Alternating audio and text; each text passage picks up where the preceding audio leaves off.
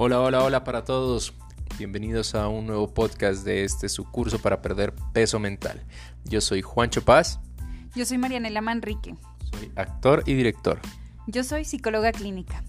Este es un podcast para ayudar a hombres y mujeres a perder peso emocional. Bienvenidos, somos Growing Psicólogos. Bienvenidos. Si eres nuevo en nuestro podcast, te voy a contar un poquito de qué se trata.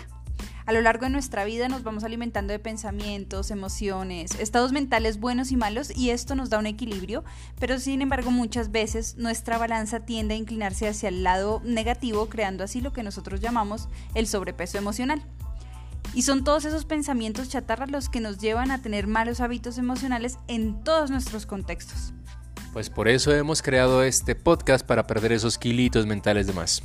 Siempre nos gusta trabajar cuerpo, mente y espíritu, pero nosotros empezamos desde la mente y después el cuerpo y después el espíritu. Vamos con esa transformación. Así que bienvenidos a este nuevo podcast. El día de hoy con procrastinar.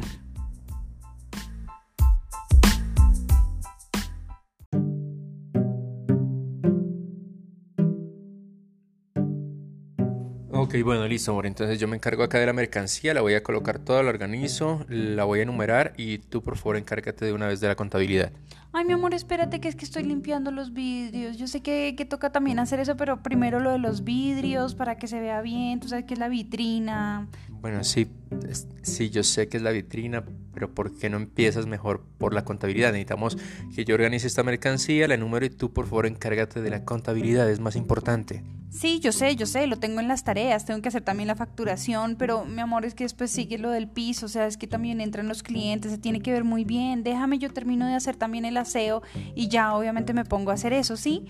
Requiere de un poco de tiempo, pero tenme un poco de paciencia, ¿sí? No, yo tengo paciencia, pero entonces si necesitas hacer eso, contratemos a alguien que nos ayude con esas labores para que tú te encargues de lo importante, que en este caso es la contabilidad.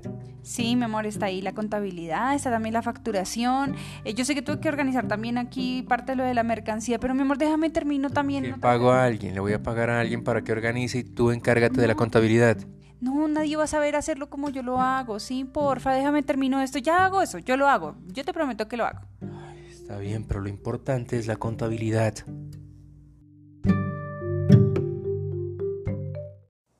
Ok, muchas gracias otra vez a todos los que nos, siempre nos escuchan, a todos los que nos escuchan en Anchor, en Spotify, en todas las plataformas de podcast en el cual está nuestro curso para perder peso mental. Hoy tenemos un tema que hemos venido escuchando a muchos amigos, que hemos venido escuchando, leyendo en algunas revistas, que se está hablando de este tema muy importante, que al investigar también nos dimos cuenta que era una de las palabras más buscadas en 2019 en Google y es procrastinar hasta hasta es como complicado, algunos decían procrastinar y es procrastinar. Y así como es de difícil la pronunciación de esta palabra, asimismo es un poco entender de qué se trata todo esto. Pues hoy vamos a hablar de esto, de procrastinar. Y para esto tenemos como siempre a nuestra experta, a nuestra psicóloga, magíster en psicología clínica, la doctora Marianela Manrique. Bueno, acabamos de escuchar esta escena y, por qué esta escena nos da un horizonte hacia esto de la procrastinación. Bueno, pues aquí nuestros personajes obviamente tienen una indigestión por procrastinar. Y pues para poderles ayudar también es que muchas veces, pues hay que entender porque muchas veces confundimos el procrastinar con flojera o con pereza. Y resulta que pues estamos muy equivocados. La procrastinación hay que entenderla como el postergar algo de manera voluntaria. Pero es más que eso. La procrastinación también deriva de la palabra del griego antiguo acracia. ¿Sabes qué significa? Hacer algo en contra de nuestro mejor juicio. Es hacerse daño a uno mismo, en pocas palabras. Cuando procrastinamos, no solo estamos conscientes de que estamos evadiendo la tarea en cuestión, sino también de que hacerlo es probablemente una mala idea. Y aún así lo hacemos de todas maneras. Entonces hay que empezarlo a entender de esta forma, que es el postergar algo que sabemos que es importante para nosotros. Las personas se, se, enganchan como en este círculo vicioso o irracional de procrastinación crónica y es debido a una incapacidad para manejar estados de ánimos negativos en torno a una tarea. ¿De qué se trata? La procrastinación no es, em, no es un defecto del carácter, no, sino más bien es ni tampoco una dificultad para administrar el tiempo porque muchas veces lo dejamos es en eso. Cuando nosotros procrastinamos, casi siempre nuestra excusa es de, ah, no, es que no me hacía falta tiempo, es que de pronto no está bien organizado el espacio. Bueno, siempre hay como alguna manera de poderle dar la razón de por qué estoy yo postergando la tarea que es importante para mí. Y bueno, pues resulta que es más bien una manera de enfrentar las emociones desafiantes y estados de ánimo negativos generados por ciertas tareas, como el aburrimiento, ansiedad, eh, inseguridad, frustración, resentimiento y bueno, muchas más. La procrastinación es un problema de regulación de emociones, y aquí es donde tenemos que tenerlo muy claro. No un problema de gestión de tiempo, como te decía, y explicado de manera sencilla, la procrastinación es enfocarse más en la urgencia inmediata de administrar a los estados de ánimo negativos que a dedicarse a la tarea. Eh, podemos decir entonces que la procrastinación no es consciente con lo que estás diciendo, o si es consciente más bien, y, y somos muy conscientes de que estamos haciendo una tarea para evitar algo más importante. ¿Y somos conscientes todos? Sí, la procrastinación es algo consciente, es algo que yo decido voluntariamente, por eso te lo mencionaba en un principio. Definitivamente yo digo, eh, tengo que hacer justo el informe para mi jefe, tengo que hacer eh, la entrega de estos formatos para la tarde, no sé, la facturación para los proveedores y resulta que, como sabemos que me genera eso, detrás de esa tarea tenemos que empezar a investigar qué emoción está. Entonces, digamos, si yo voy a hacer el informe para mi jefe, ¿qué emoción está detrás de eso? Ay, qué aburrimiento. Ay, no puede ser, se me va a ir todo el tiempo en eso, qué mamera. Estos son como los pensamientos, y pongamos mucha atención a esos pensamientos que vienen de esas tareas que son como prioritarias. Y yo decido decir, ah, no, pero también tengo que organizar de pronto la cocina. No, miren esos platos. No, mire, mire cómo está el escritorio. Primero organizo el escritorio para tener un buen espacio, para poder trabajar y empieza eh, el escritorio, la sala, la cocina, bueno, organiza toda la casa y no quiere decir que sea algo, o sea, que no está siendo productivo. Claro que fue productivo porque organizó todo, pero no hizo realmente lo que era prioritario y lo dejé para después. Entonces, yo me, lo que hago es que sencillamente me quedo con esa mm, satisfacción inmediata de que sí hice algo y no me alcanzó el tiempo para hacer lo que realmente tenía que hacer. Y resulta que después de esto viene otros sentimientos que son, que, que digamos es la culpa. Mm, claro, de acuerdo. Entonces preferimos hacer eh, esto de limpiar, que no, no queremos decir que sea fácil, pero sí es más fácil que, por ejemplo, voy a escribir un libro. Y entonces digo, no, es que escribir un libro es más difícil que limpiar un escritorio o lavar platos. Entonces prefiero hacer la tarea que me va a dar un, una, satisfacción. a corto plazo y no algo que sé que me va a costar, que tengo que pensar más, que tengo que dedicarle más tiempo, ¿cierto? Claro, y además que detrás de eso también eh, está la imagen que tenemos de pronto de nosotros mismos decir, ¿qué tal? O sea, es que seguramente eso me va a quedar mal, le tengo que dedicar más tiempo, tengo que leer mucho más, tengo que dedicarme a organizar bien las normas de APA, digamos, del, del escrito. Bueno, vienen muchos pensamientos que son destructivos para uno poder llevar a cabo la tarea que es prioritaria y que de verdad me va a dar algo. Pues si escribes un libro, seguramente la, lo que resulta de esto va a ser mucho más satisfactorio que si limpias toda la casa. En esas pequeñas satisfacciones que nombras hoy en día sería más difícil también porque tenemos eh, las redes sociales, tenemos el PlayStation, el Xbox, tenemos muchas plataformas para ver películas, series. Es, es, más fácil procrastinar hoy en día, es más difícil también dedicarse a esas cosas que son importantísimas. Claro que sí, o sea, hay muchas herramientas, bueno, eso no son herramientas, sino más bien como prácticas que nosotros tenemos en nuestro día a día que nos ayuden a evadir las verdaderas tareas que, que generan en nosotros más bien algo que es productivo. Y digamos, también tendríamos que entender que la naturaleza particular de nuestra aversión, digamos, a hacer esas tareas que son importantes depende de la tarea asignada o la situación, que era como los ejemplos que yo te estaba dando ahorita con respecto a entregas en el trabajo, bueno, o algo como tú decías de escribir un libro. Y podría ser debido a que la tarea misma es inherentemente poco placentera. por eso te digo, mirar, digamos, las normas que te toca para poder escribir el libro, eh, digamos que no te vaya a fallar nada de la ortografía. Es algo que tienes que dedicarle de verdad mucha más, mucho más tiempo, atención, conciencia. Y como tener, digamos, que limpiar un baño o organizar una, mm, no sé, eh, una la, la, la, alacena, creo que se dice, ¿sí? pues sí, una repisa, bueno, donde están los platos, pues entonces resulta que también es importante, pero no eh, pero es algo que yo podría sí dejar para mañana. En cambio, escribir el libro no. Entregar el informe para el, para el jefe tampoco. ¿Sí? Ahí es cuando estoy yo eh, generando o más bien creando el círculo vicioso de la procrastinación. Y pues bueno, eh, todo eso puede llevarnos a pensar que hacer a un lado, pues, digamos, el documento y en cambio limpiar los frascos es muy buena idea.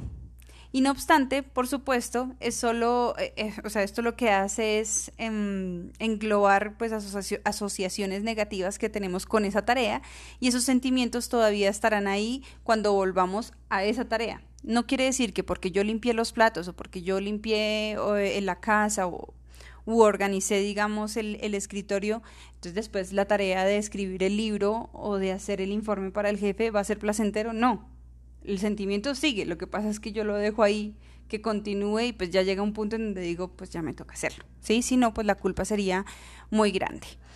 Y pues bueno, obviamente esto no solamente mm, eh, tiene esas, eh, las asociaciones negativas y esos sentimientos, también están junto al estrés, va a generar ansiedad, eh, aumentados sentimientos de baja autoestima y de culpabilidad.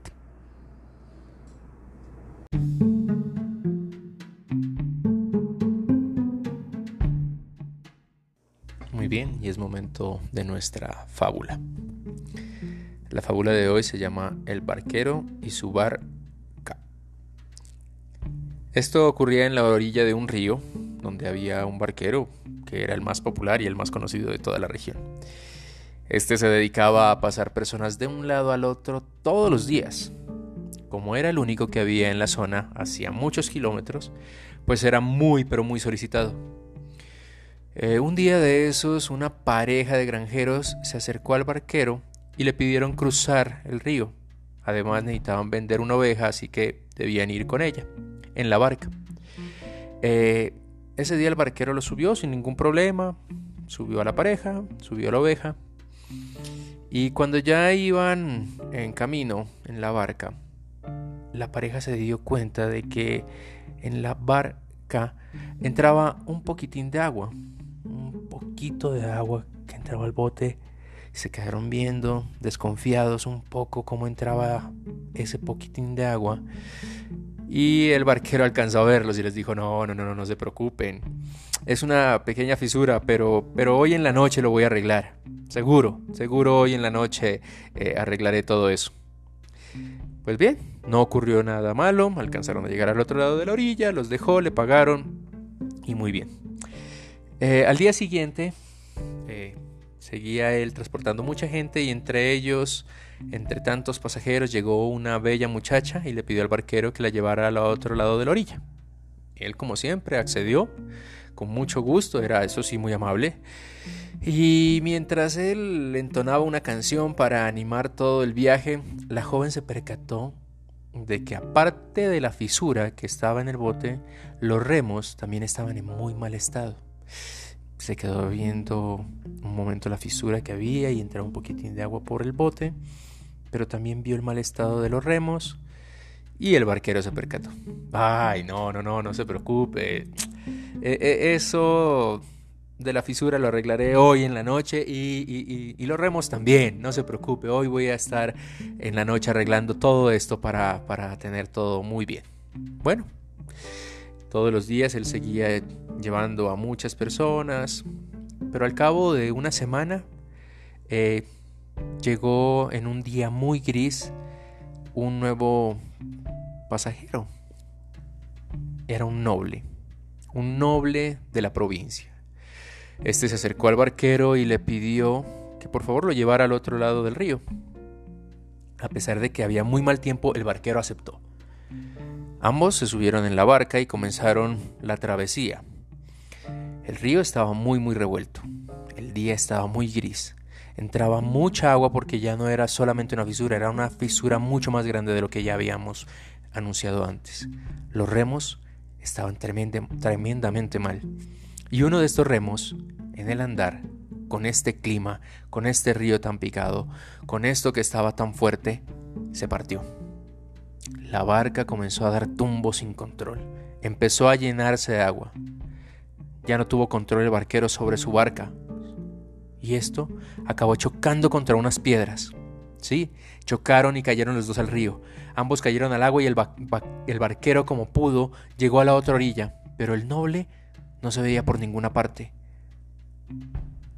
A lo lejos empezó a verlo que no podía nadar y el barquero no pudo hacer nada, pero se quedó callado, guardó su barca y se fue, como si nada hubiera pasado.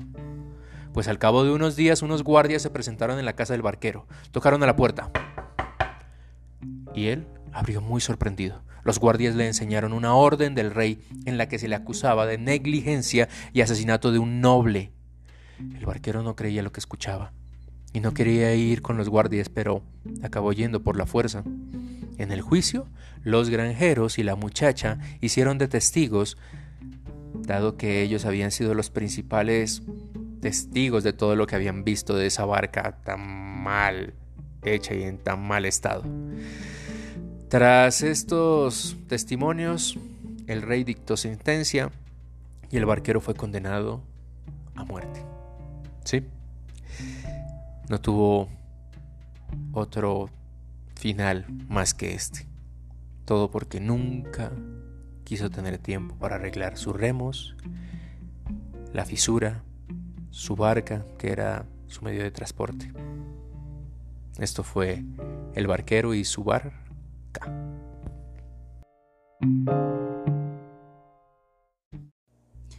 Mira que me encantó como siempre la fábula y creo que hay algo importante que hablar y sacar de ella y es que bueno, al final decía que nunca sacó tiempo para arreglar su barca y lo que era realmente su medio de transporte y de trabajo, pero no era el tiempo, era la prioridad que le dio a esto que lo dejó pasar lo dejó pasar seguramente por otro tipo de tareas. Para él su prioridad era simplemente ganar dinero, descansar, no sabemos qué hacía él. Y es que creería yo que es importante que retomemos lo que les decía en un principio frente a esos pensamientos que existen. Yo los llamo pensamientos rumiantes y sentimientos de culpabilidad que muchos de nosotros tenemos a raíz de esa misma procrastinación, los cuales son conocidos como cogniciones procrastinatorias. Entendamos que los pensamientos que tenemos sobre la procrastinación suelen exacerbar pues nuestra angustia y nuestro estrés y si nosotros tuviéramos como más conciencia frente a eso que nos genera realmente el procrastinar, tal vez como que nos cuidaríamos un poco más pues porque tener angustia y estrés es lo más eh, no sé, como es poco llevadero y, y genera mucho malestar emocional, que por eso lo llamamos como una indigestión de procrastinación y esto contribuye eh, a todavía más procrastinación. No obstante, el alivio temporal que sentimos cuando, digamos, procrastinamos es lo que realmente hace muy vicioso el círculo. Por eso no es algo que, no sé, o sea, que se termine tan fácilmente decir, ah, bueno, ya no voy a procrastinar, porque dependerá muchísimo de cómo yo analizo bien esos pensamientos que vienen detrás de esa tarea que sí tiene esa prioridad y que tal vez estoy yo mismo saboteándome, pero porque estoy teniendo unos pensamientos que destruyen esa capacidad mía de poderla lograr. Y bien, pues obviamente todo esto en el presente inmediato, suspender una, una, tarea, pues genera ese alivio, como digamos lo que decíamos de organizar, y obviamente uno se queda como pues recompensado por haber hecho algo y uno dice, no, pero yo sí fui productivo y simplemente como que me quedo con esa satisfacción inmediata que de verdad no es lo que realmente yo tenía que hacer en el día.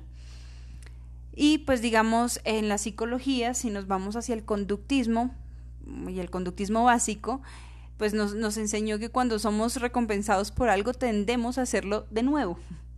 Lo que realmente pues nos da el hecho de que la procrastinación tiende a no ser un comportamiento de una sola vez, sino ese círculo vicioso del que les decía, y uno que mm, fácilmente se convierte en un hábito crónico, es decir, algo que hacemos puede ser todos los días.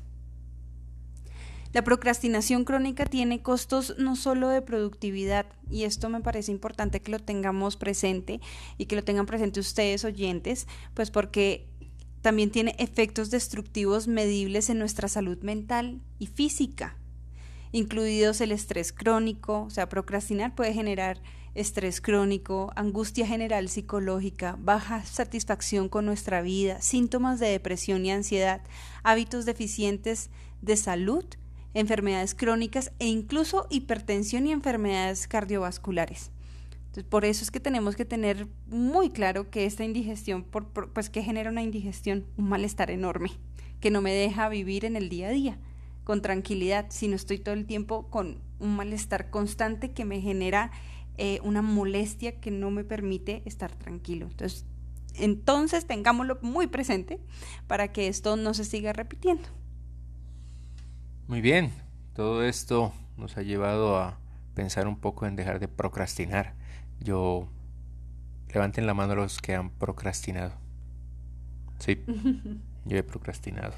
Tengo que ser más consciente para empezar a tener más claros cuáles son mis objetivos, mis metas y no dejarme llevar por algunas cosas que sé que son más fáciles para mí. Vámonos entonces con nuestra receta para dejar esta indigestión por procrastinar.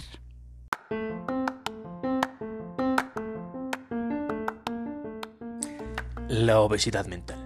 Mucha gente no se preocupa tanto por el problema como si lo hace por la solución. Y la mayoría busca fórmulas milagrosas. Por eso decidimos crear la Redufazket, que es una sección donde te vamos a dejar una recetas para bajar esos kilitos mentales de más. La de hoy, como bien lo decía la doctora, estará enfocada en atacar la indigestión por procrastinar, que suele aparecer en situaciones donde postergo lo que realmente es importante. Y todo esto por satisfacerse con cosas de inmediatez. Hoy lo vamos a lograr con nuestro juguito de hábitos productivos, que va a servir para aquellos momentos en donde los pensamientos negativos sobre mis tareas me invaden y me impiden priorizar. Así que tomen papel y lápiz y apunten. Muy bien, prepara tu licuadora mental, una batidora para esponjar los ingredientes y así tener un buen resultado emocional. Primero, sumo de autoconocimiento. Es importante para identificar las emociones que están detrás de las tareas o actividades que debo cumplir. Segundo, dos cucharadas de introspección para combatir esos pensamientos rumiantes que te hacen sentir débil o incapaz de lograr lo que te propones. Tercero, endulza con autoestima para lograr evidenciar en ti tus capacidades y dejar de lado el sabor amargo de la autocrítica que te sabotea para hacer tus tareas. Cuarto, por último, ponle unos trocitos de conciencia para que puedas evidenciar cuándo y frente a qué tareas o propósitos aparecen esas emociones o pensamientos que te impiden ser productivo. Es muy importante que ninguno de estos elementos y ninguno de estos ingredientes, te hagan falta porque si no, no vas a tener tu juguito de hábitos productivos. Así que vamos con toda. Posología. Tomar 3 litros diarios. Sí, eso sí, no te lo toméis de una. Esto tiene que ser cada vez que aparezca la necesidad de postergar una tarea o propósitos que es una prioridad para ti, ya que esto indica que los pensamientos y emociones negativas te están invadiendo y podrían causar una indigestión por procrastinar.